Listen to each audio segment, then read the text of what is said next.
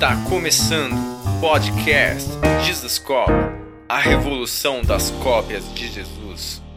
Fala galera, Jesus Cop, Douglas Gonçalves por aqui para mais um Jesus Cop podcast toda segunda-feira, 10 da manhã, nessa mesa abençoada. Não é sempre nessa, né? Mas é uma mesa sempre abençoada de comunhão, de conversa. Eu sou muito abençoado antes de todo mundo. Depois eu compartilho isso com vocês e hoje não vai ser diferente. Segunda participação da minha convidada aqui e vai ser demais. Estou dando uma segunda chance para ela aqui. Vocês vão ver. Uma segunda chance para ela compartilhar com a gente. Vamos lá, vamos embora. Tamires Garcia, minha amiga. Meu amigo. Que honra. Mais uma vez. A honra é minha sempre. Foi muito bom. Foi muito bom aquele podcast que a gente fez junto, que a gente conversou. Mas você falou para Val, não, eu saí decepcionada, eu queria ter feito outra coisa. tá, então vou dar uma segunda chance. Cara, eu sempre saio bolada, assim. É. Tipo, meu, eu podia ter falado mais de Jesus, eu podia ter. Acho que eu falei demais de mim, assim. Entendi. Eu saí assim, cara. Mas você é uma, uma mais. pessoa, assim, é, um pouco mais, assim, exigente, perfeccionista com as suas coisas ou não? Sou.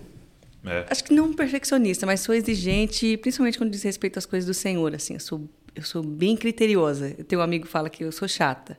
Aí eu, eu falo, não, não sou chata, sou criteriosa. Entendi, entendi. Você fez uma palavra melhor. Né? É, mas eu sou chata, no fim das contas. Mas é, cara, porque a gente, o nosso tempo ele tem que ser bem ocupado, né? É, bem, é. bem usado aí, principalmente vai na internet tem tanta coisa rolando, se a pessoa vai parar para ouvir, eu preciso aproveitar essa oportunidade, pregar o Senhor, falar do Senhor a Sim. tempo, a fora de tempo, mas ao mesmo tempo também depois, né? Do, de, de ver o que, que aconteceu e Uhum. tal. Recebi muitos testemunhos, mas muitos mesmo testemunhos depois daquele nosso podcast. Sim. E acho que foi o que o Senhor fez com o cego, né? A gente estava até falando aqui um pouco mais cedo. Sim.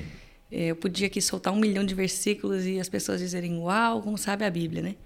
Mas para mim é uma coisa que foi, cara, eu era cego. É. Agora eu vejo. Isso aqui foi o que o Senhor fez na minha vida, isso aqui foi o que o Senhor transformou no meu coração, isso que Ele ainda está fazendo. Então eu tenho descoberto esse, esse, essa ferramenta do Espírito A Santo assim, forma de pregar, né? muito mais do que uma palavra que é sabida, que é vivida, Uhum. mas que ela é vista né, na nossa vida e as pessoas podem dizer, eu também quero isso. É, eu, eu percebo isso de forma muito clara, assim. é, tem pessoas pregando que falam tudo que você já sabe, entendeu? Mas é, um- algo começa a queimar dentro de você quando ela está falando daquilo, porque ela é a mensagem, né? Você- A vida dela vem acompanhada. Então, fala, ah, poxa, a gente precisa falar de Jesus para as pessoas. Aí o cara começa a contar para você do que ele fez ontem no restaurante falando de Jesus. Aí você fala, cara, eu já sabia que tinha falado de Jesus para as pessoas, Sim. mas agora vem acompanhar de carne, né? É. E eu acho que essa é a parada de Jesus, né? Encarnar, né? O verbo encarnado, né? Então, por isso que eu acho que o testemunho é tão poderoso, né? É Quando isso. você compartilha. E eu queria começar com você, antes de te dar toda a oportunidade de falar de Jesus, mas falando de Jesus. É, a grande diferença do podcast do primeiro para hoje se chama John, né? Sim. Nasceu o John. Você, na, quando a gente gravou, você não estava nem grávida, né? Que faz mais de um ano. E. Acho que não, né? Não, não tava. Não No mês seguinte eu engravidei. E, e é um grande testemunho, né? Porque eu lembro que você compartilhou sobre não poder ter e algumas questões relacionadas à fertilidade. Então. Sim. É, tanto eu quanto meu esposo, né? O Daniel. É verdade, Daniel teve Daniel câncer, né? E aí, com toda a questão do tratamento, cirurgias que ele precisou fazer, mais a quimioterapia, os médicos falam para ele: olha, você nunca vai poder ter filhos. No seu caso, é sua adoção. E eu, desde os 14 anos, que eu lutava aí com endometriose, adenomiose, mioma, eh, síndrome do ovário policístico.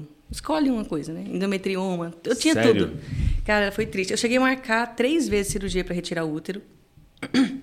Chegava na semana, os médicos falaram: não, olha, você é muito nova. Vamos tentar outra coisa. Então, eles tentavam só manter o meu útero dentro do corpo para não precisar retirar todo o aparelho reprodutório, né? Porque Tem outras Tipo assim, repercussões, né? É, questão hormonal e tudo mais. Mas passei por vários tratamentos. Fiquei de menopausa é, química, me induziram a menopausa química com um, um remédio para câncer de próstata na época, Meu que era Deus. experimental. Eles falaram, ó, vamos tentar para manter o útero aí no corpo e tal. E no fim deu certo, fez efeito, mas aí fiquei é, com essa menopausa química aí uns quatro anos, quase cinco. E, mas era E- isso. E, e tinha todos os Todos os Sintomas, os sintomas. Meu Deus do céu, era terrível. Porque uma coisa é você estar mais velha e né, Uhum. ter passado pela vida, outra coisa é você ter 18 anos e, e com menopausa, né? Tipo, você tá lá com aquele calorão e, pô, o que que foi? Não foi nada, me deixa, né? Caramba. Mas é, foi bem puxado, assim, na época. E, e fiz todos esses tratamentos, assim, então já fazia 10 anos que eu não tinha um período é, normal, né, das mulheres, não tinha menstruação nem nada. Só que desde que a gente casou, a gente tinha uma certeza, assim, de que o Senhor faria, a gente sempre soube. É. A gente sempre soube. Quando o Daniel me chamou para conversar, é, antes de me pedir em noivado, né? Ali naquela semana, assim, uns quatro, cinco dias antes de ele me pedir em noivado, ele me chamou para jantar, para comunicar um pouco comigo, assim, dizer, olha, Deus falou comigo, você é minha esposa, e, e ele, e eu falei com ele, ó, beleza, Deus falou comigo, você é meu esposo e tal. e aí ele me falou, foi muito, foi muito engraçado, que ele falou para mim assim, olha, eu só preciso que você saiba uma coisa que é importante antes de avançar qualquer, né, antes de pedir em casamento, antes de a gente casar, qualquer coisa assim, eu não posso ter filhos. E aí eu desatei de rir, cara. Eu ria, ria, ria na mesa e ele, tio, o que você vai fazer? E eu falei, cara, eu também não. É nós, né? Tipo, É. beleza. E aí a gente combinou, não, topa adotar? Topa. Então pronto. Então qualquer coisa a gente adota. De qualquer jeito a gente tem a adoção no nosso coração, mesmo que o Senhor não tivesse nos dado filhos naturais. Mas ali a gente soube, não, a gente crê que o Senhor vai fazer. E aí isso foi 6 de outubro de 2021. A gente está em 2023. Aí a gente, beleza, a gente casou no 19 de março de 2000 e... Pera, tô perdida. 2020... Foi 2020, então, isso. É, né? 2020, isso, eu É, casei em 2021. 2021. Aham. Isso. E aí é, a gente a gente casou e eu fazia todos os meses eu fazia o teste de gravidez. Porque eu, eu fazia, cara, porque como eu não tinha um período, eu pensava, o dia que Deus fizer um milagre, eu quero saber rápido, porque Entendi. demora a barriga crescer, demora até Demora, o bebê mexer demora. e tal. Então eu falava, não, eu quero saber logo. Todo então, mês. todo mês eu fazia o teste de gravidez, todo mês eu fazia. E aí eu me lembro que foi, a gente casou em março, em abril, eh, no meu aniversário o Senhor me deu uma palavra em Isaías, eh, que diz, Isaías 66, né, que diz, olha, não teve força, sem nem ter feito força, deu à luz a um menino.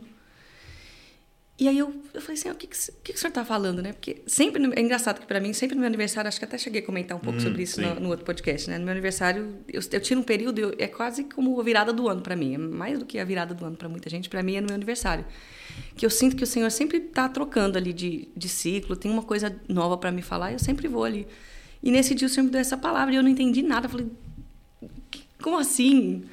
E ele falava sobre isso, né? Sobre o Senhor humilhar os seus inimigos e ele fazer dar força para nascer e, e- antes mesmo de fazer força nasceu um menino e eu não entendi. Eu falei, tá bom. Fiquei com essa palavra e aí passou um ano quando foi em janeiro, era 17 de janeiro, a gente tinha ido ministrar na Flórida. Ah, não, antes eu preciso voltar.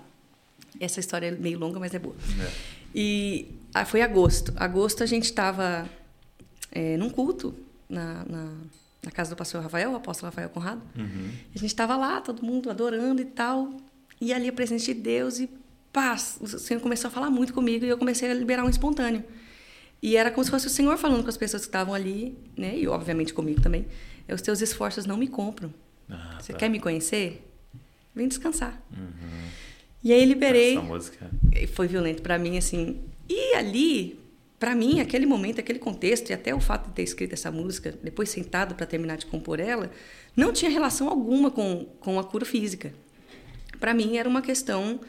é, eu passei por um por um período muito complicado assim no Brasil. Foi um dos motivos de eu ter deixado o Brasil, inclusive, que foi de uma liderança extremamente doentia. Eu tinha uma liderança doentia, assim. Então, e isso gerou muitas, muitas sequelas no meu Muitas corpo, no- feridas. muitas feridas na minha alma. Então, eu saí do Brasil em circunstâncias assim, Deus, olha, o Senhor, se eu quiser, o Senhor me mata. Mas eu não consigo mais. E eu tinha na minha cabeça, e assim, a responsabilidade era minha, por quê? Eu tinha na minha cabeça uma ideia, uma vaidade, um pecado da vaidade tão grande que eu pensava que eu Agora não, agora eu tenho um, um novo título aqui dentro dessa instituição. Agora eu vou mudar as coisas, agora eu vou poder fazer. Então eu, eu tinha a ideia de que eu poderia mudar alguma coisa dentro de um sistema que o próprio Espírito Santo não tinha feito. Então não, Entendi. o dia que eu me casar eu vou conseguir mudar isso. Não, o dia que eu for uma pastora, eu vou conseguir mudar isso. O dia que eu assumir mais uma, uma responsabilidade na instituição, o dia que isso, isso e aquilo acontecer, então vai mudar. E eu ia ficando calada e quieta e, e, e sofrendo aquilo. Eu tive depressão, tive burnout, foi violento, assim. E as pessoas, inclusive, não reparavam, porque com a minha personalidade, é diferente de. Eu não sou o tipo de pessoa que eu ia parar, deitar na cama e chorar o dia inteiro. Eu ia avançando. E eu fazia cada vez mais coisas, e cada vez mais coisas, e cada vez mais coisas, até a hora que eu. Explodisse. Explodia. Né? Aí tinha crise de ansiedade. Enfim, foi. É, você contou até que tinha ata ataques epiléticos? Isso, isso foi lá para trás. Uhum. Isso foi já mais na minha adolescência. E essa, esse período foi mais aqui, agora, né, 2017, 18, uhum. 19, que foram assim os, os, anos mais terríveis assim da minha vida, eu acho, de, de né, nessa, nessa questão. E, e, me, e, eu tinha essa ideia de que eu tinha que me submeter àquilo, que aquela era a vontade de Deus. Porque eu cresci nesse contexto. Uhum. Eu cresci na igreja, eu só conhecia aquele tipo de liderança. Então, para mim, o evangelho estava vinculado a uma liderança é, é, doentia mesmo, uhum. louca. Então, eu tinha que pedir para ir no cinema, eu tinha que pedir para ir na casa dos amigos, eu não podia faltar no culto se eu precisasse ir no aniversário da minha mãe. Eu era desse naipe. Só que nunca ninguém me disse isso não é normal. Entendi. Entende? E aí, lógico, para quem vem de fora, que sempre viveu uma coisa saudável, vai dizer, cara, isso é um absurdo. Uhum. Mas para quem cresceu nesse contexto, isso é absolutamente normal. É a única coisa que você conhece. Sim. E quantas pessoas estão nos ouvindo? Pois é. Estão vivendo esse contexto. Dessa maneira. E aí foram, enfim, muitas coisas. E, e, quando eu cheguei aqui nos Estados Unidos, cheguei na casa do pastor Antônio Cirilo, na casa do pastor Rafael, eu comecei a ver uma liderança completamente diferente. E eu me lembro até de, de ter falado para Cirilo, assim, logo que eu cheguei na casa dele, eu falei, cara, eu, eu tô tão machucada, tão arredia, que eu tenho medo de nunca mais conseguir me submeter a ninguém. Uau. Porque eu, eu fiquei arisca, assim, sabe? Eu lembro que eu cheguei nos primeiros meses na casa do pastor Rafael, que eu, eu morei na casa do Rafa e da Aline por seis meses, né, antes de me casar. E, e eu desci, assim, às vezes, e o, e o Rafa, cara, um homem de Deus, a Aline, uma mulher de Deus, eu via na casa deles isso. Mas ele tinha frases e falas muito parecidas com o que eu ouvi antes. Ah, é? Então, é, eu, eu brincava, brincava assim, né? Eu falava sério, mas naquele tom de brincadeira. Então ele falava assim: "Ah, eu quero que os meus filhos vão mais longe do que eu. Eu quero que Você ouvia isso lá? Eu ouvia, porque a fala é a fala é muito bíblica, Douglas. É. Assim, a fala de um, de um do sistema manipulador, ela é bíblica. O problema é que você não vê é o que Jesus fala a respeito dos fariseus. Uhum. Faz tudo o que eles falam para você, só não imita o seu estilo de vida. Uhum. E aí o que aconteceu ali, ele, o Rafa falava isso, né? Ele dizia, cara, eu quero que os meus filhos vão mais longe e tal. Eu falava, Rafael, eu já ouvi isso daí. Sabe o que vai acontecer? Um dia, os seus filhos espirituais, como você queira chamar, eles vão estourar e Deus vai usar eles para alguma coisa e o seu nome não vai aparecer, sabe o que vai acontecer? Você vai começar a perseguir eles. Uhum. Você falava? Falava, falava na cara dele. Falava, Rafael, já ouvi isso daí. Ele falava, não, ele, ele dizia muito, cara, o, o, Senhor, o dia que o Senhor me abençoar, eu vou abençoar fulano, fulano, fulano. Falava, Rafael, o dia que o Senhor te abençoar, você vai enfiar no bolso, vai fingir que nada aconteceu e ainda vai fazer cara de piedade. Eu já vi isso daí. Uhum. E o fulano ali, ó, vai cair morto de fome do seu lado, você vai fingir que não é com você. E ele olhava para mim, muito paciente. Foram muito pacientes comigo, assim, né? da minha ferida. Coitado. Tadinha. Mas eu fui, eu fui, sabe, sendo curada pouco a pouco. Uhum. Pouco a pouco mesmo, assim. É, ninguém sabe disso, mas o meu primeiro projeto, o, o Doxologia, uhum. É, as pessoas não sabem, mas custa uma grana para gravar. Um álbum, né? E eu não tenho contrato com gravadora, nunca tive, nunca vou ter, porque é uma maneira que eu decidi andar diante do Senhor, não ficar presa com ninguém e tal, mas ninguém sabe que quem pagou metade do projeto foram, foram eles. É mesmo. A gente estava no mesmo dia e ele nem sabia quanto era. Ele falou, eu, eu compartilhei do projeto e, e falei, olha, o Senhor tem colocado no meu coração, vou gravar um álbum de doxologia que é para ser é, um devocional e tal, sabe? A pessoa uhum. entrar no quarto e mergulhar na presença e tal. Ele falou assim: tá bom, vou pagar metade. E eu, eu falei, e ele não, não sabia quanto ele era? Ele nem sabia quanto era. Vou pagar metade. Vou pagar metade. Depois ele falou, cara, eu fiquei numa saia justa, né? Porque o Senhor mandou eu pagar metade e o Senhor, agora o Senhor manda o dinheiro, né? Mas eu comecei a ver o contrário, entendeu? Hum. Eu comecei a ver o oposto.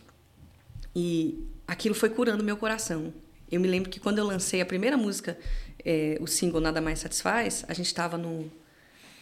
na casa do Rafa mesmo, era um dia de culto e tinha lançado, e ele, ó, oh, lançou, saiu a música e tal. E eu nunca tinha vivido aquilo. Eu nunca tinha vivido alguém celebrar comigo algo que Deus tinha me dado. Era sempre debaixo de uma coisa do tipo, olha, cuidado, porque o orgulho vai subir no seu coração e eu vou monitorar o teu orgulho, tá entendendo? Uhum. uhum. Era muito louco isso para mim. Então, eu, eu não sabia lidar com elogio, eu não sabia lidar com eu não sabia lidar com as pessoas, porque era tudo eu precisava diminuir, porque senão, imagina se um dia eu fizer uma coisa que foi uma boa coisa e aí é, a perseguição é certa, entende? E dentro, no, no, contexto que era chamado família. E ali eu me vi naquele, naquela reunião, as pessoas assistindo o vídeo, adorando e celebrando o que Deus estava fazendo através da minha vida. Aquilo para mim foi, eu falo, chega ao meu coração, eu me emociono, é, né? É. Porque eu não, eu não tinha vivido, eu não sabia o que era aquilo. Eu não sabia o que era poder celebrar coisas que Deus estava fazendo. E, e, e, é muito doido você falar disso, porque e com uma nação inteira cantando canções que, você, que Deus tinha te entregado. Né? Exato. Né? E você não tinha vivido isso. Não, era, isso era muito louco. Então, cara, eu entrava em estúdio, era, era debaixo, vou te falar assim, debaixo de briga. Eu, se eu fazia um espontâneo, é porque eu queria aparecer. Se, não é, tipo assim, não é brincadeira. E eu queria que fosse, mas não era. Por que, que você fez esse espontâneo? Por que, que você falou isso? Por que, que você. E eu ficava, eu, eu vivia tensa, eu vivia travada, eu, eu, não, eu não ria, eu era, era uma pessoa, eu era uma pessoa amarga, eu tinha me tornado uma pessoa muito amarga. Então, isso foi me afundando, né? Uhum. E aí todo mundo olhava e, ai, que bênção, né? Glória a Deus. E eu, cara, glória a Deus, Deus fez muitas coisas através disso. Mas Deus sabe como eu tava, qual era o estado da minha vida, né? E ali na casa do Rafa, o Senhor foi curando muito meu coração através dos meus irmãos, gente, normal. Coisas simples, né? Coisas, gente, de, de comer junto, de, de ir no churrasco, de dar risada, de rir, de poder rir, de poder comer, de, de poder ir na casa de alguém e falar, ô, oh, vou, vou não, no cinema, vamos. Eu não ter que ligar para ninguém para pedir para ir no cinema, entendeu? É, de não ter que... E de, inicialmente, sabe? inicialmente você se sentia culpada, tipo assim... Eu senti dava, estranho, É, dava a impressão que estava fazendo uma coisa errada. É, porque... Sabe depois você jejuou e aí você vai comer, nós estamos fazendo uma coisa errada. Cara, pensa, 20, 24 anos de crente. Em 24 anos de crente, você fala, eu, eu vou, eu vou na casa um irmão, de uma irmã, eu vou, eu vou, vou lá conversar e eu não vou pedir para ninguém, meu Deus do céu. Senhor, e agora? Será que pode? Será que não vai cair um raio na minha cabeça? Será que, sabe? Então, assim, era, era complicado, sabe? Sim. E aí o Senhor foi curando meu coração. Quando foi em agosto, eu sentei, tinha feito esse espontâneo e sentei e falei, cara, o Senhor tem algo aqui. Uhum. Foi inclusive a última palavra que eu liberei no Brasil é, para uma equipe de louvor que eu liderava no Brasil foi Cantares capítulo 1. Quando a, a Sunamita vai dizer, né? Beija-me com os beijos da tua boca, melhor teu amor do que o vinho e tal. E ela começa a dizer: Não olha para mim, eu tô morena, eu tô queimada do sol, porque os meus irmãos me obrigaram a cuidar da vinha. A vinha que era minha, eu não cuidei. E aquela foi a última palavra que eu ministrei. Depois o Senhor me enviou aqui para os Estados Unidos e eu vim assim, literalmente de um dia para o outro. O Senhor falou comigo dia 24 de dezembro. Dia 25 eu fiz uma mala com uma calça jeans, três camisetas e vim. Aproveitei que tinha milhas. Foi um milagre, assim. Tudo que o Senhor fez foi um milagre. Mas eu vim literalmente de um dia para o outro. desfiz no meu apartamento, entreguei a chave do apartamento para minha irmã e falei: ó, dá tudo. Não sei quando eu volto, não sei se eu volto, não sei como é que vai ser, eu só sei que Deus está mandando eu e eu estou indo. E fui. E fiz o que era bíblico, né? Mateus 18, deixei lá o, o que precisava ser feito e vim. E aí cheguei muito arrebentada, né? Então, essa tinha sido a última palavra que eu tinha ministrado lá, estava no meu coração, sentei no piano e compus a tua mesa cura. Porque eu me vi de repente cercada de irmãos, de família. Eu não tinha agenda, porque, lógico, veio a pandemia e eu mesmo não queria saber. Cara, eu, eu não queria saber. Eu nunca esqueço um dia. Eu tinha ministrado na Bahia, da Bahia eu fui para Minas, de Minas eu fui para Atibaia. Quando chegou em Atibaia já não tinha voz, eu não tinha. Eu, eu tava acabada. Assim, tinha sido três semanas, eu estava morta. E eu lembro que eu deitei assim na cama, as lágrimas corriam assim, e eu falava para Deus: eu não quero essa vida. Eu não, eu não é essa vida que eu quero. Não, eu, se não foi para isso que o Senhor me chamou, o que, que eu estou fazendo? Sabe? Eu estou indo numa agenda atrás da outra porque alguém marcou e disse que Deus disse para ir. Mas Deus não falou comigo. E essa era uma das coisas muito comuns. Deus só fala com você se Deus falasse com o outro líder antes. Uhum. Costura o véu, entendeu? E muita gente vivendo isso, eu tô inclusive falando isso, você está vivendo isso, é. quero dizer para você, não é normal, não está certo, não está sim. certo. Óbvio, tudo que Deus fala conosco, a gente joga na mesa, sim, sim. entre irmãos. Mas nunca pode ser um cara, uma, uma mulher falando, olha, Deus está mandando você fazer isso e acabou. Isso não passa pelo julgamento do corpo de Cristo. Né? É bíblico que se julguem as profecias. E ali, é, sentei para compor e, e compus, né? Tanto que eu trabalhei, tanto que eu me desgastei, tanto e aí eu fui reconhecendo meu próprio pecado. Por que, que eu fazia tudo isso? Era minha vaidade, sabe? Era minha vaidade me enredando na loucura dos outros, sabe? Na manipulação dos outros. De que, cara, eu, eu, eu não sabia minha identidade e de repente. Não, então qualquer coisa que dissessem que eu era, eu aceitava. Não, então agora você é uma ministra de. Você vai profetizar, então tá bom. Agora você vai cantar isso, tá bom. Então eu, eu, eu cantava falas pré-moldadas. Uhum. Muitas coisas, inclusive músicas, melodias que eu coloquei, tem, tem letras que hoje em dia eu não concordo. Que eu vou olhar e eu falo, cara, eu não concordo com isso aqui. Sim. Eu cantei, eu pus uma melodia nessa letra, mas eu não escrevi essa letra. Essa letra aqui, não. Isso aqui eu, isso aqui eu não, não enxergo na escritura, entendeu? Então tem coisas que eu, eu né, enfim. Glória a Deus. Uhum. O Senhor não perde nada. Não. Mas hoje não faria. Faria diferente, lógico. Né? Mais velha, quase 30 anos nas costas, a maturidade vai chegando. Uma hora a gente aprende. Uma, mãe. Uma mãe. Mas aí sentei para compor e assumindo a minha própria o meu próprio pecado, me arrependendo diante do Senhor. Então não só como uma vítima. Não só não, porque não é só, não é só uma questão é, de tipo, olha, me fizeram isso. E, e realmente me fizeram. E, e, amém, cara. Glória a Deus, estão perdoados. E, inclusive, quero deixar isso claro, assim, porque as pessoas escutam a gente falar e tem, é, automaticamente pensam, ai, fulano está ferido. Não, estou uhum. ferido. Não tem ferido. Mas eu preciso ajudar outros que estão, é, feridos estão feridos a serem curados. E que estão sendo feridos. Né? Sendo feridos. Então, eu, eu sou capaz de perdoar os meus ofensores porque Cristo me perdoou na cruz. Uhum. Então, tá todo mundo perdoado, tá todo mundo Sim. liberado, ninguém me deve nada. Mas eu também preciso abrir os olhos dos, das ovelhinhas, sabe? Porque tem gente que continua cega. Uhum. Então, ali, não era só uma questão de tipo, olha, me fizeram isso. Me fizeram. Mas uhum. chegou uma hora, já era eu já era adulta. É. Eu podia, enquanto eu era uma criança, uma adolescente e ainda não tinha, ok. Mas e quando eu era uma adulta? Aí entra, entrava a minha parte, porque era confortável para mim, sabe? O, a gente estava em Portugal e o pastor falou um negócio muito forte. Ele falou assim: Douglas, sabe por que, que Jesus perguntava assim: é, Você quer ser curado? Aí eu falei: é, Não. Ele falou assim: porque há muitos benefícios em estar doente. Yeah. E Jesus estava perguntando: você quer assumir a responsabilidade de ser alguém saudável? Exato. Porque aí você pode ficar na beira do caminho pedindo dinheiro. Quando pois eu te é. curar, você não vai mais poder. Yeah. Aí você vai poder dizer, ah, eu não consigo porque eu sou cego. Aí você Exato. não vai poder dizer, entendeu? Você quer ser curado. E para mim era isso, era confortável porque eu não tomava decisões da minha vida. Então, se eu não tomava decisões da minha vida, eu não tinha responsabilidade. Se alguma coisa desse errado, ó, mas eu fiz porque o pastor falou. eu fiz porque. Agora não, agora eu tinha que assumir. Não, peraí. É. Assumir e errar. Uhum. E, e, e, falhar. E dizer, não, peraí, aqui eu devia ter escutado o Senhor, aqui eu devia ter feito assim. E assumir a responsabilidade da minha vida. Então, era mais confortável eu deixar na mão de outras pessoas, entende? Então, Entendi. esse era. Era, era, era eu, era, era a minha parte, sabe? E reconheço isso. E quando, inclusive, nós estamos debaixo de uma liderança assim, e a única liderança que a gente conhece, a gente replica. É. Cara, isso é muito triste, assim, uma das coisas que mais ah, me rasga o coração, assim. É de pensar, por exemplo, de que tantas coisas eu repliquei. É o ciclo da ferida, né? Eu repliquei porque era a única coisa que eu conhecia. Tá certo? Não. Sua escola. Continua errada. Continua errada. E me arrependo duramente, assim. É, e fui, inclusive, fui é, fazer concerto com as pessoas que me permitiram, claro, né? Isso não dá para você fazer concerto com quem não quer, mas quem me permitiu fui fazer concerto. Falei, cara, me perdoa, porque era, era, era a maneira que eu conhecia. Uhum. Então eu dizia para você, me pede, porque alguém me dizia, me pede. Uhum. E era a maneira. E, estava tudo errado, me perdoa, porque eu não posso te colocar mais, eu não posso colocar um, um, um outro mediador entre você. Isso é um absurdo, eu não posso aceitar esse lugar.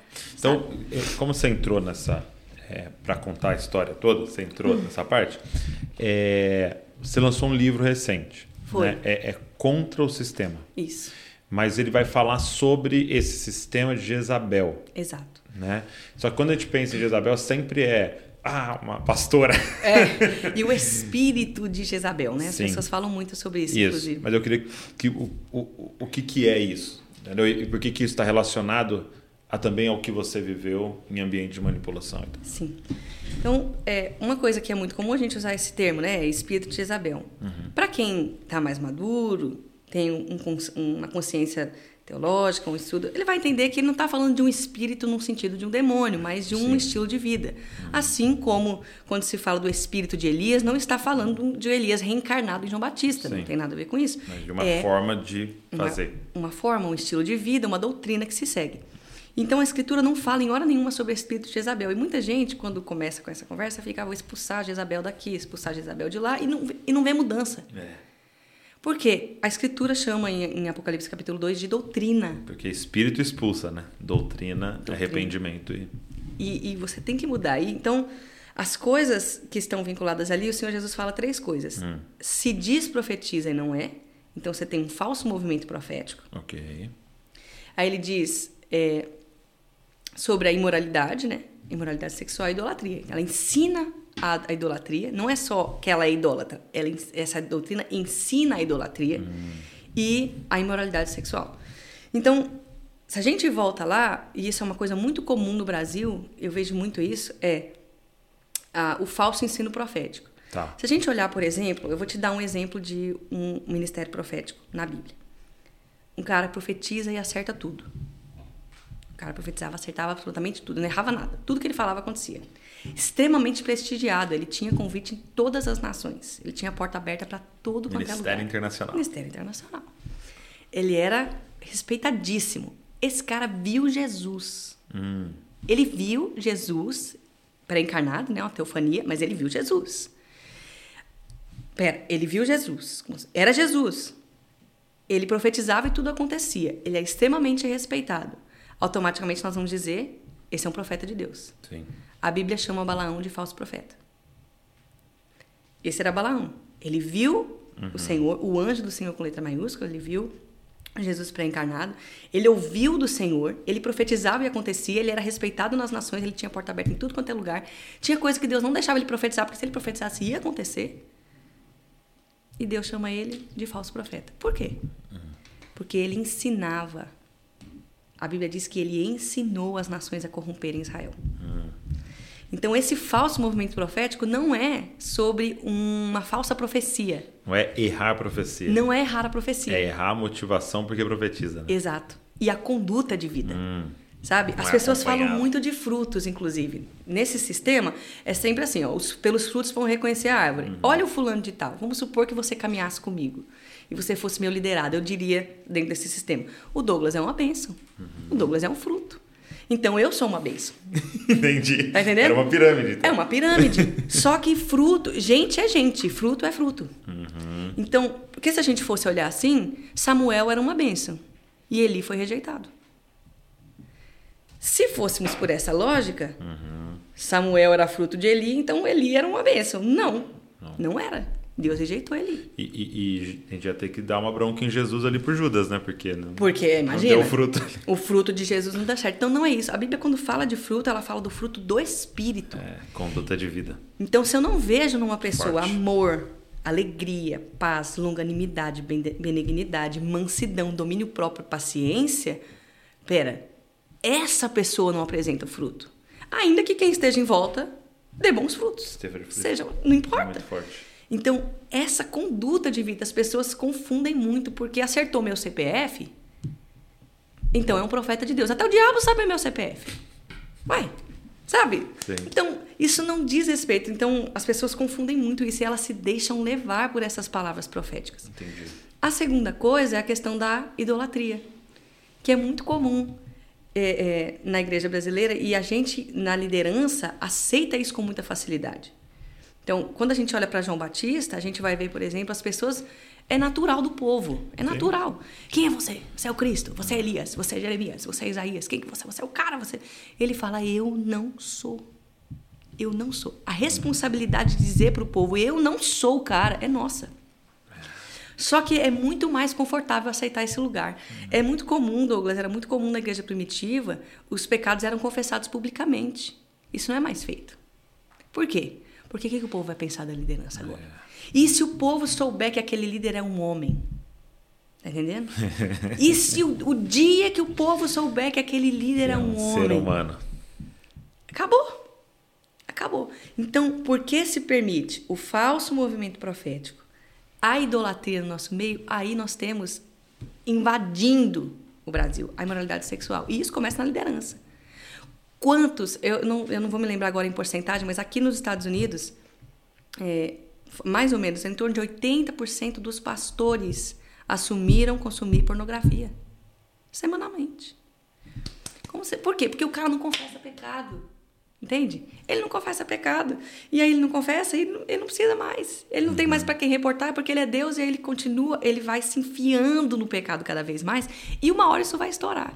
Quando a coisa estoura, como é que faz? Não faz o que é bíblico, como está em Timóteo. Não traz o cara para repreendê-lo publicamente. Uhum. Isso não é para ser feito com todo mundo, mas é para ser feito com a liderança. Uhum. Para quê? Para que haja temor no povo. Aí não é feito, aí não é, não é gerado temor no povo próxima geração de líderes que se levanta faz o quê? A mesma, a mesma coisa. coisa.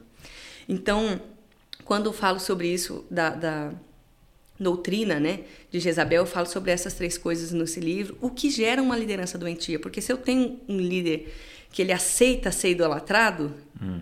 automaticamente ele vai ser manipulador, ele vai ser dominador, ele vai ser amante do dinheiro, porque ele precisa manter é, um, um, um, status de semideus, então ele Sim. precisa, né? Enfim, são muitas coisas, mas o que é, eu acho. Eu percebi isso muito claro na, é, no nosso trabalho online, né? É, eu, a gente, com o Dizascope, acabou meio por acidente indo para o online, né? Sem saber o que a gente estava fazendo, Deus foi derramando a sua graça e acontecendo. Né? E aí, quando você está lá, você começa a perceber os padrões, tipo, como é que faz, né? Porque, e até num coração correto de tipo, eu quero ser zeloso, o que, que, que tem que fazer certo aqui para a mensagem continuar indo e tal, né? Uhum. E é interessante porque chega um ponto que é assim, é, chega um ponto do, do, do, crescimento humano, né? Que você tem que fazer as pessoas te idolatrarem.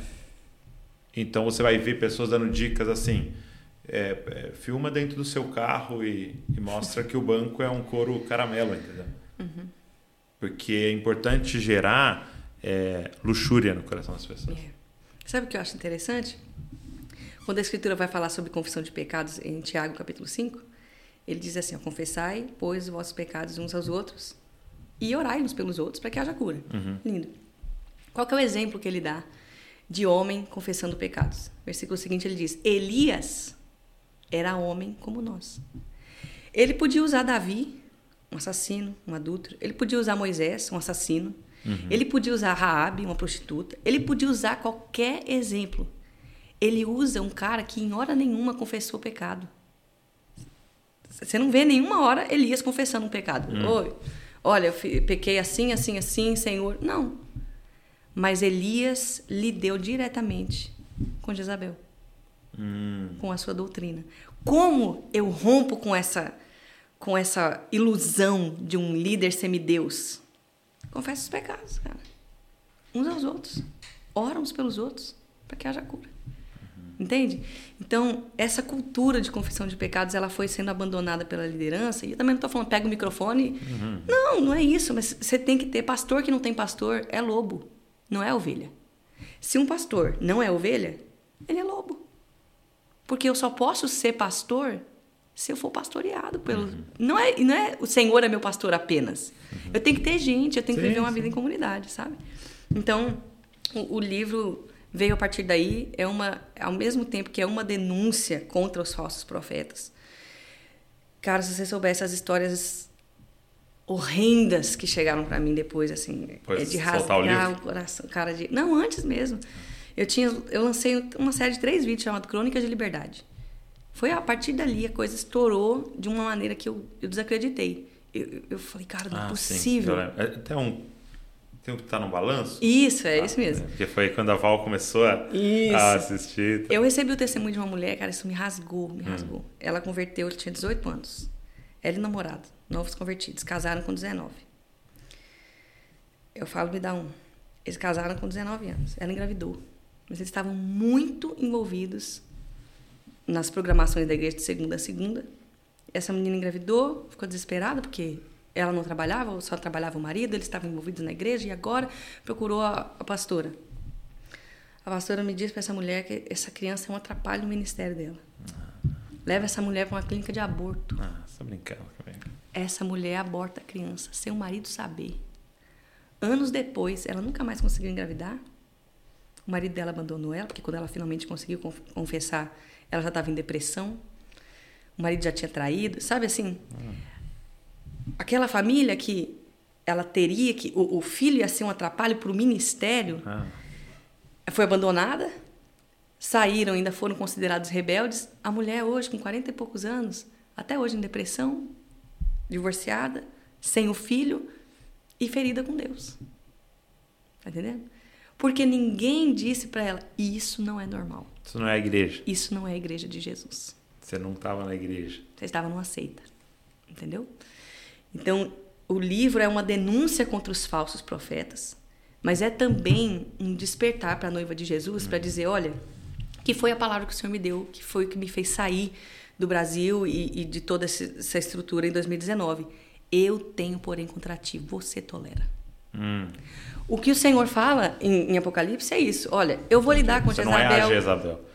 Você tolera. Você tolera. Você, eu chorava, eu fazia jejum, eu orava, eu tudo. E aí um dia foi isso. Senhor, o Senhor não vai fazer nada? O Senhor não... E aí a palavra era essa.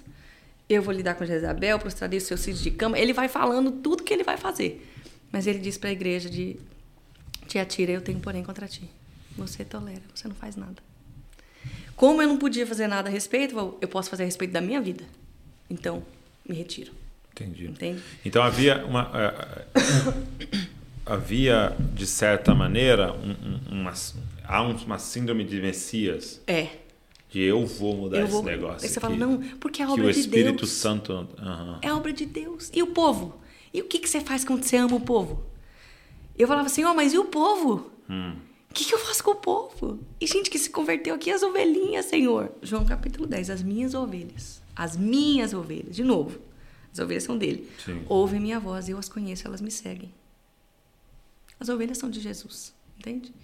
Então, quando eu cheguei, cheguei nessa aqui nos Estados Unidos nessa nessa coisa e, e foi um processo de cura no meu coração. Não vou dizer pra você, olha, estou 100%. Não Uhum. tem coisa que eu escuto ainda hoje dá um gelo na minha espinha, assim, misericórdia. Jesus me ajuda. Ui, não, não, não, não, esse tipo de liderança eu não quero saber não. Eu tô fugindo, sabe? E, e quais são, assim, para a galera que está nos ouvindo, queria ser bem explícito. Uhum. É, frases, falas, é, comportamentos que a pessoa podia falar: opa, Ó, você tem que pedir pra ir numa outra igreja? tá. Você tem que pedir para ir visitar sua família, você tem que pedir. Você- não pode escolher quem, com quem que você vai casar? Outra pessoa tem que orar para saber se aquilo que você vai fazer é de Deus? Tá. Outra pessoa vai administrar os seus pecados? Tipo, olha, você não Como pode. assim? Um exemplo. Você não pode. No meu caso, você não pode lançar um livro, porque senão você vai ficar orgulhosa. Ah, tá, tá administrando seu pecado. É. tipo assim, a coisa nem aconteceu, mas eu não posso deixar que você faça porque, porque eu sou seu pai espiritual. O discurso da paternidade espiritual é fortíssimo. E aí, onde que a gente se pega? Porque no começo, é quase uma coisa narcisista mesmo, para não dizer que é mesmo. No começo, é, benefícios. Eu vou investir em você, dar espaço, é, paga uma cesta básica.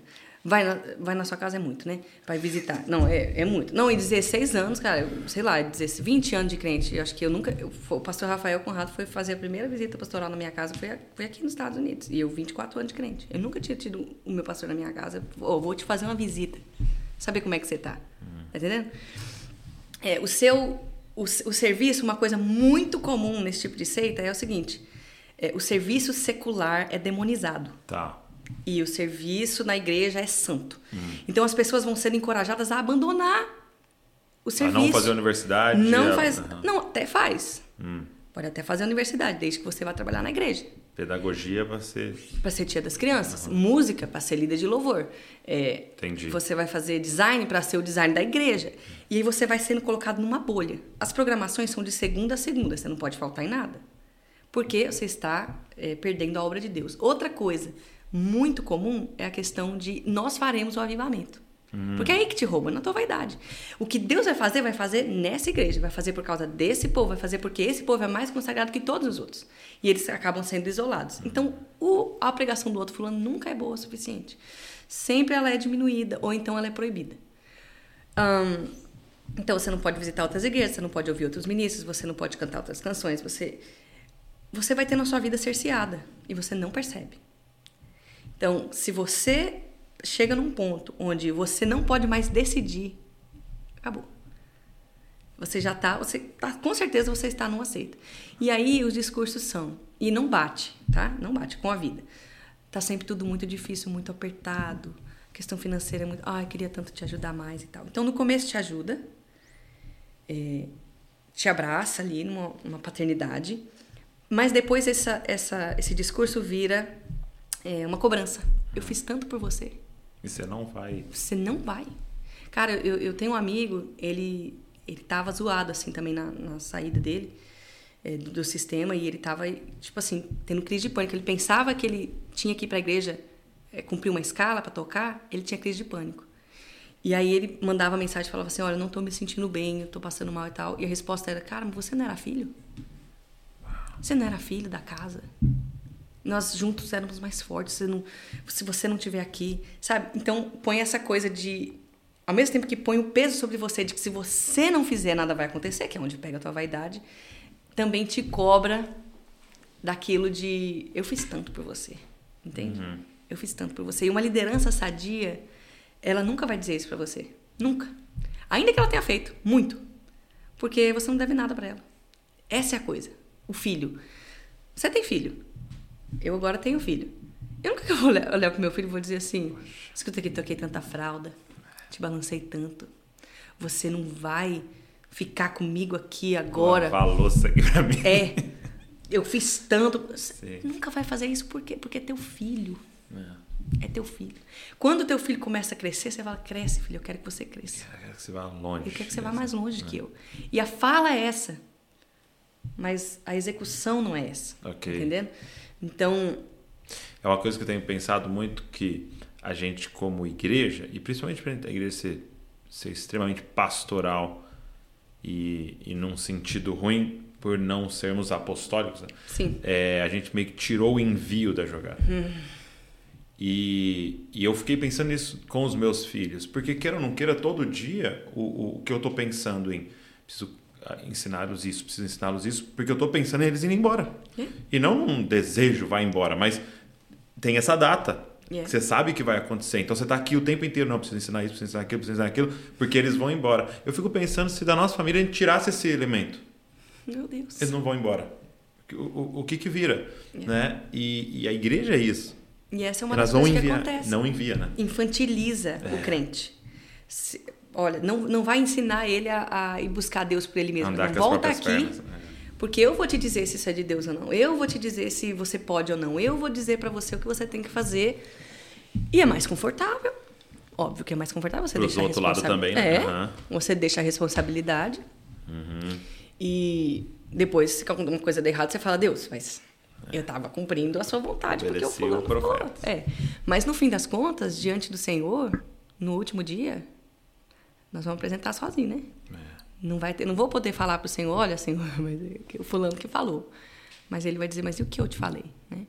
Então, nós vamos prestar contas. Acho que muitos cristãos vivem como se não, não fossem prestar contas ao Senhor. É é, da vida que viveram. Desse para jogar das... na conta de alguém. Né? Não vai ter como. Toda vez que eu encontro com alguém que me relata algo assim, e, e a pessoa está ali, Douglas, o que, que você acha? Eu, eu, eu não quero dar a resposta para a pessoa, porque também, mesma coisa, ela vai, pode jogar nas minhas costas. É. Mas eu sempre falo, cara, pensa só no seguinte: você só tem uma vida para queimar. E não vai dar para você chegar diante do Senhor e falar, não evangelizei porque meu pastor não deixou. Não deixou. Não vai ter como você falar isso para o Senhor. Porque ele falou, eu deixei. Exato. Agora, incrível esse termo, né, que você falou, costura o véu. Yeah. O véu que foi rasgado, eles querem Costurar de volta. Exato. E aí, completar a história do, da, da música. Deixa eu só te uma coisa antes de entrar na música pra gente. É, o, o Saulo, é, Saulo Daniel grava comigo lá, né? Ele gravou um curso agora recente pra, com a gente no Na Mesa, a gente vai até lançar nessa frente, que é sobre identificando heresias e seitas. Ô, glória! Aleluia! E ele falou um negócio pra mim que eu falei, cara, nunca tinha pensado. Da escatologia. Ele falou assim, Douglas, nas seitas a escatologia é sempre. Ele vai voltar a qualquer momento e tal. Por quê? Porque eu preciso do elemento do medo constante para conseguir manter o controle. Ou não é falada, tá? Ou não é falada. Ou não é nem falado. É, ou não é falado sobre escatologia. Não, isso aqui não precisa estudar. Isso aqui não precisa saber. Entendeu? Muita gente vai dizer, não, para não. Porque a, coisa, a informação está mais É, agora tá mais. tá mais disponível É, agora, né? disponível. Um- Uma outra, uma outra visão, né? Mas uma outra visão, você entendeu? Mas Aham. tipo, uma visão que explique a coisa. Mas tem, é muito comum que se fale assim, não, não, isso aqui não precisa estudar isso aqui, você não precisa, não precisa estudar isso aqui não é relevante. Vive como se, ah, se Jesus voltar amanhã, tá tudo certo. Se não, se for daqui 50 anos, também tá tudo certo. E você não precisa saber mais nada, porque você tá salvo. Entendeu?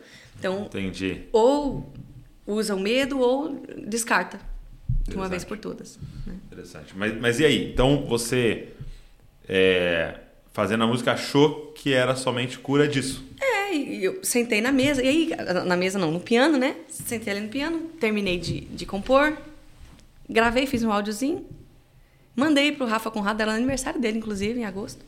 Mandei pra ele, mostrei, né? Tinha mostrado pro Daniel, meu esposo. Quando eu terminei de mandar pro Rafa Conrado, eu tinha uma visão. E eu vi um clipe. Eu tava. É muito doido. Eu tava. Era, na visão, eu estava tendo. Eu estava assistindo o vídeo. Né? Então, eu me via sentada de frente pro computador e assistindo no YouTube o clipe dessa música. É, muito doido. Eu tenho umas experiências malucas, assim, às vezes Deus faz essas coisas. E eu tava assistindo o clipe. E eu vi o clipe inteiro. Então eu entrava no estúdio de dança e eu começava a dançar. E aí eu Que é o clipe mesmo. é o clipe, do jeito que vocês viram lá. A única coisa que eu não consegui fazer literal é que eu não via medalhas, eu via troféus, né? Que eu jogava os troféus, tudo assim. Mas não consegui dar conta de achar os troféus aqui, fiz com medalhas. Não, mas troféu Perdão, pra senhor. quebrar. É, perdão, senhor, eu não consegui fazer exatamente. Mas ali fiz, né? Jogava tudo no chão.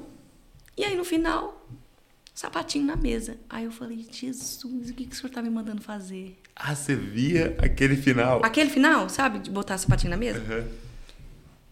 Eu falei, eu tô ficando louca, cara. Eu falei pro senhor, eu não posso fazer um, um trem desse, o povo vai pensar que eu tô grávida. E a gente não pode ter filho. Como é que eu vou lanço um livro, um, um, um clipe, ponho o sapatinho na mesa, Dá essa impressão. não, dou essa impressão, não posso ter filho. Como é que eu explico depois? Isso vai, isso vai ser uma sedum. E aí, eu falei, quer saber? Vou fazer. E aí comecei, isso era, o fin... isso era agosto. A gente estava orando, tinha duas músicas para liberar, que era Mais Do Que Tudo e essa. Porque eu não queria liberar nada, absolutamente nada, eu não queria gravar nada em 2022. Eu falei para eu vou parar, 2022 eu não vou fazer nada. Eu vou parar que eu vou te ouvir. Porque era uma coisa que, ainda é, uma coisa que Daniel, meu esposo, e eu, a gente tem colocado diante do Senhor, é que quando a gente olha, por exemplo, para Isaías e Jeremias, a gente vê que no tempo de Isaías vem lá o rei, né, Senaqueribe e tal, e Ezequias fica desesperado, e ele fala assim, não preocupa. Por quê? Eu vou lutar essa guerra, vocês não vão precisar lutar, né, e tal, aquela coisa, não se preocupa, vai vencer e tudo mais, paz. Beleza. Cem anos depois, mais ou menos, vem a ameaça de Nabucodonosor e aquela coisa toda, e a Babilônia ali, né, nas portas, e aí tá todo mundo repetindo a palavra de Isaías, falando: Deus falou, não se preocupa, paz. E Jeremias é o único doido lá falando: não tem paz. Paz, paz, quando não há paz, é melhor vocês se renderem, se entreguem como escravo, porque senão vocês vão morrer, vocês vão sofrer. Lá, lá, lá. E ele foi, enfim, né, foi encarcerado e tudo mais. E Deus chama aqueles caras que estavam repetindo a palavra de Deus de falsos. Uau. E aí eu e Daniel, a gente estava nisso, assim, Senhor, a gente não quer pegar uma palavra que o Senhor falou lá atrás, e, e é do Senhor, e o Senhor falou, e continuar repetindo ela como se ela fosse de agora. A gente quer saber o que, que o Senhor está falando agora. Então a gente tinha combinado, 2022 nós não vamos fazer nada, nós não vamos gravar nada, não vamos lançar nada, nada. Nós queremos ouvir a voz do Senhor. Então no final de 2021, estava preparando para gravar essas duas músicas e só. Falei, não vou gravar e Acabou. Aí o que aconteceu? Comecei a preparar. Em novembro, eu, a gente foi sair, tava meio frio. Pegou um dia que tava calor e na cabeça do Daniel, amor, vamos sair, vamos sair, vai entrar o inverno, não vou mais conseguir sair de casa, vai ficar tudo neve.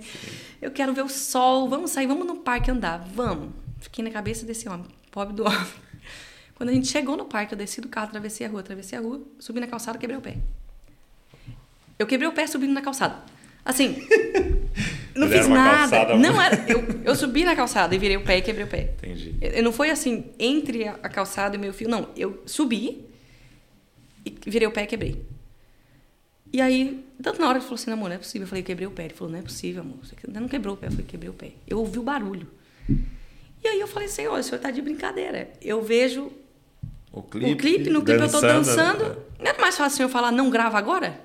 Eu obedecia, cara. Tava de boa. Mas é, foi muito legal, porque Deus operou muitas coisas no meu coração, inclusive. Eu lembro, o Daniel, tadinho, teve que fazer tudo, né? Aí um dia ele veio me trazer um prato de comida e tal. Cara, eu despenquei de chorar, eu chorava tanto. Porque eu sempre, eu, eu sou esse tipo de pessoa que, né, pra frente, gosta de fazer, e gosta de servir, Servir. todo mundo e tal. E quando ele pôs aquele prato pra mim, eu chorava tanto no prato, eu mais chorei no prato que comia comida. E eu me dei conta, eu falei assim, cara, eu, Deus tá me ensinando Ser cuidado. a ser cuidada também. Porque se precisar, eu cuido do mundo todo, mas né, Deus está me ensinando, obrigada. E aí eu, eu vi ali, ali foi de Deus demais, mas aí eu gravei mais do que tudo. Falei, ah, vou deixar então a tua mesa cura para depois.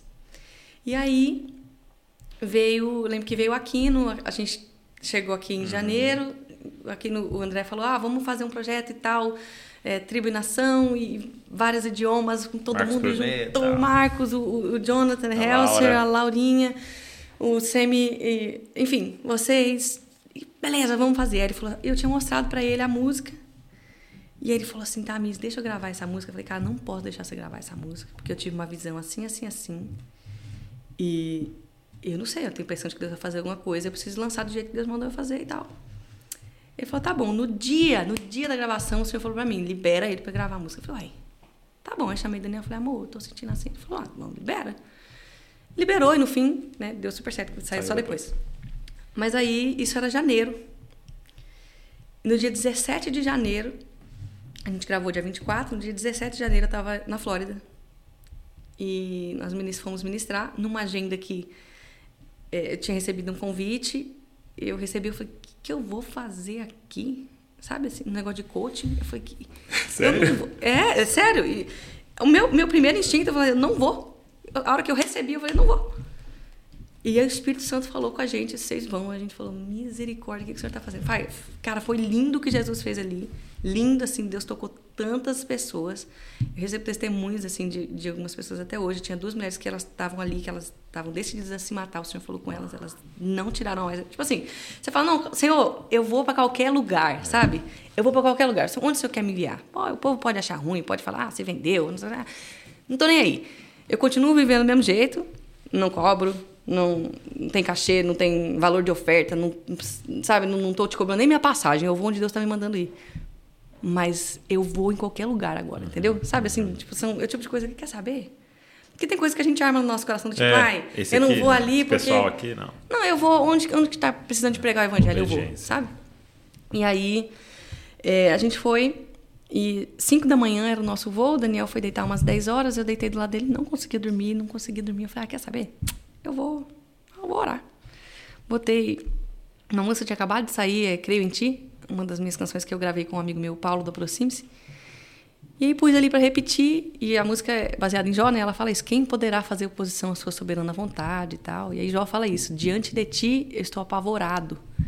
E, e por compreender a tua grandeza, contemplar a, tua, a grandeza, eu fico estremecido di- diante do que o Senhor é. Comecei a, a meditar na grandeza de Deus ali. E fui adormecendo. Quando eu estava quase pegando no sono, assim, eu ouvi a voz do Senhor audível. E assim, isso não é uma coisa comum. Tipo assim, o povo ouve fala, nossa, escutar a voz de Deus audível todo dia. Não, Não. não é comum. Acho que isso aconteceu uma outra vez, uma vez em 2019 em Israel. E nunca mais, foi nessas duas vezes que eu ouvi a voz do Senhor audível e foi isso. Mas o Senhor falou comigo, o Senhor se lembrou de você. Eu dei um pulo na cama e tipo, Senhor, tô te ouvindo, né? E aí o Senhor falou comigo de novo: O Senhor se lembrou de você. Na hora eu lembrei de Ana. A glória de Deus invadiu aquele quarto, eu só chorava. E eu, o que, que o Senhor está falando? Na hora eu anotei, abri meu bloco de notas, escrevi: O Senhor se lembrou de mim. Era meia-noite e 25. E coloquei uma carinha de choro, porque eu estava morta de chorar, e deixei guardado ali no bloco de notas. E ali pensei, eu falei: Uai, será que. Será que o Senhor vai me dar um filho? Será? Coisa louca. Fiz um teste de gravidez aquele mês, deu negativo. Eu falei: Ah, ok. Chegou fevereiro, e aí eu já estava melhor do pé, falei, vamos gravar então a tua mesa cura. Dia 18 de fevereiro eu entrei para fazer a. Como é que se diz? A guia. Uhum. Fazer a guia da música. Eu estava grávida. Já eu tinha engravidado na noite anterior. Quando eu entrei para fazer, eu tinha engravidado. E aí, assim, a gente fez, fez o clipe, né, tal, gravamos tudo fizemos ali. Só que aí quando a gente foi lançar, foi para contar de que o Senhor tinha nos curado. É, eu lembro realmente. que lá você fala pro Rafael, né? É, fala... aí a gente foi para contar. Tipo assim, olha, nós estamos grávidos. O Senhor fez um milagre. Então, e foi assim, assim, a tua mesa cura veio disso. Ela nasceu por causa de um processo violento que o Senhor fez no meu coração, de transformar mesmo, e de cura dentro do, do, do sistema ali, que veio, essa cura veio na mesa, não veio em agenda, não veio em, né, sem palco, sem aplauso, longe de multidão. Era pouca gente, era comendo, era rindo, era brincando, era compartilhando a vida, era falando de Jesus, era abrindo o coração, era, sabe? Foi ali, mas isso afetou a nossa vida de uma maneira Meu que Deus. o Senhor trouxe isso à vida. Uhum. Literalmente, Deus fez vida disso. E aí o Senhor mandou o nosso menino, o nosso John, John e a gente já sabia, inclusive, que era um menino. É. Por causa dessa palavra lá de Isaías, né? Nem teve dor de parto, deu a luz no menino. E a gente falou, ok, é um menino. É um menino. E a gente, antes, quando a gente casou, né? Eu e Daniel, a gente combinado, ó. Nós vamos chamar o nosso filho primogênito de Zion. Uhum. A gente, né? Beleza. Mas quando a gente soube da gravidez, né? E antes mesmo de saber que era um menino, a gente olhou um pro outro, o nome dele não é Zion. Ele vai preparar o caminho do Senhor. É. E aí... Veio nosso John. É, e você falando tudo isso, uma outra característica também dessa, dessa liderança manipuladora é que quer filhos estéreis, né? Yes. yes. É, é, é ele não quer multiplicação, ele quer crescimento só. Exato. Então, vou acumulando filhos, filhos, filhos, filhos que nunca se tornam pais. Exatamente. Então, eu quero todos estéreis, né? Então, essa cura, ela é tão simbólica de tudo isso, né? Agora, Antes da gente encerrar, é, você falou de todo esse sistema de Jezabel, mas me fala então um pouco sobre Jesus. e, e como é que é o sistema de Jesus, ou melhor, o reino dele o reino. e a liderança dele. Ai, eu falo de Jesus, chega o, o, o, o olho quer chorar. eu olho para Jesus e ele diz assim: ó, Vinde a mim, Todos vós que estáis cansados e sobrecarregados, tomai um fardo que é leve, meu jugo que é suave. Aprendei de mim. Eu sou manso e humilde de coração. A Escritura também vai dizer: os teus mandamentos, Senhor, não são penosos. Não é, porque, não é que eles não são mandamentos, eles são mandamentos, mas eles não são penosos, sabe? A bênção do Senhor ela é boa, ela enriquece, não acrescentadores. Hum. Então, quando eu olho para o Cristo crucificado, ele não me ele não me instiga a fugir da cruz. Ele me chama para ir para a cruz. Mas é leve, hum. não é penoso, sabe? E é cumprindo um mandamento. E é de um coração pastoral de Jesus. Ele diz: As minhas ovelhas ouvem a minha voz. Eu as conheço, elas me seguem. Quando ele fala sobre isso, eu tenho a voz do Senhor, né? Ele diz: Ouve-se a voz do Senhor, ouve-se a voz do Senhor sobre as águas, troveja o Deus agora. A voz do Senhor é cheia de majestade, a voz do Senhor é poderosa, a voz do Senhor faz tremer o deserto. Quando eu penso sobre isso, cara, a voz do Senhor, o verdadeiro pastor, tudo aquilo que está seco dentro de mim, ele sacode, sabe? Ele faz mudar, ele faz um caminho onde eu não consigo imaginar que possa haver caminho. Essa é a voz do Senhor. A voz do Senhor faz dar cria, ela faz nascer coisas. Ela não me deixa estéreo. A voz do Senhor faz da cria. E ele diz: Eu as conheço. A voz do Senhor me leva. O verdadeiro pastor me leva para um lugar de intimidade.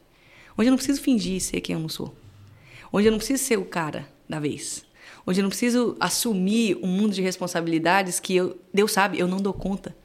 Eu não preciso me matar numa, numa obra que é minha com a desculpa da obra de Deus. E isso que eu sei que o Senhor não vai fazer. O Senhor não vai mais assinar os nossos projetos como se fosse o projeto dele, sabe? É, Deus, Deus não vai mais fazer isso. Eu creio que Deus vai fazer isso no Brasil. Ele vai falar o seguinte: ó, esse projeto aqui é seu, eu não assino. Eu não assino. Mas o verdadeiro pastor fala assim: deixa eu te falar uma coisa. É, eu estava até conversando com uma amiga esses dias. Você já reparou no Salmo 23? O salmista diz assim: O Senhor é meu pastor. Aí a gente tem a tradução em português: Nada me faltará, né? Uhum. Mas eu não sei você, mas já me faltou teto, já me faltou comida, já me faltou amigo, já me faltou dinheiro, já me faltou tudo. Mas uma coisa não me faltou: o Senhor não me faltou. Ele não me falta. Ele é suficiente. E aí ele diz: Ele me faz descansar. Ele não me faz trabalhar. ele me faz descansar. Essa é a coisa do verdadeiro pastor. Hum. A gente não quer descansar. Ele me faz descansar. é o contrário. Os falsos pastores estão querendo fazer você trabalhar, produzir, é. produzir, produzir, produzir, produzir. E te e deixa descansar para você trabalhar mais. Para você trabalhar mais. Mas o verdadeiro pastor que nunca falta, é. ele te faz descansar. Trabalhar a gente sabe, Douglas. Trabalhar, funcionar a gente funciona. Uhum. Mas descansar, você precisa de um nível de confiança em Deus mais elevado. Você precisa conhecer o pastor. Então, o verdadeiro pastor, ele me leva para a água de descanso. Aí ele refrigera minha alma. Aí ele me guia por veredas. Agora ele fala: não, tá bom, agora vamos caminhar por veredas de justiça. Não porque você é bom, mas por amor do meu nome. Sabe? Aí ele fala: ainda que eu ande pelo vale da sombra da morte, não temerei mal nenhum. E essa é uma coisa do falso evangelho, que ele está dizendo que você não vai sofrer. Hum. Se você sofrer é porque você pecou, se você sofrer é porque você não deu o dízimo, a oferta, se você não der, aí é porque você vai gastar com remédio, sabe? E se você está sofrendo é por causa de alguma coisa que você fez. Não. No mundo tereis aflições, tem de bom ânimo. Eu venci o mundo, é o que Jesus disse. Eu amo quando em Salmo ele diz: Bem-aventurado o homem generoso. No dia da sua enfermidade, o Senhor vai afofar o seu travesseiro. Então, quando eu olho para Jesus, Douglas, e eu vejo a beleza desse pastor, hum. a doçura desse pastor. Que não é que ele vai me impedir de andar pelo vale da sombra da morte, às vezes eu preciso passar por lá. Não é que ele vai me impedir de viver a enfermidade, mas eu não passo a, o vale da sombra da morte sozinho. E na enfermidade ele faz questão de saber se meu travesseiro tá fofo. Sabe? Eu não sei se você já passou muito tempo no hospital, eu, eu já é, precisei ficar muitos dias em hospital quando fiquei internada, etc. O corpo dói. Uhum. Você não encontra posição. É. Às vezes tudo que você quer, quando você não consegue se mexer, é alguém para levantar um pouquinho mais o travesseiro, que você está descendo, já está todo desconjuntado.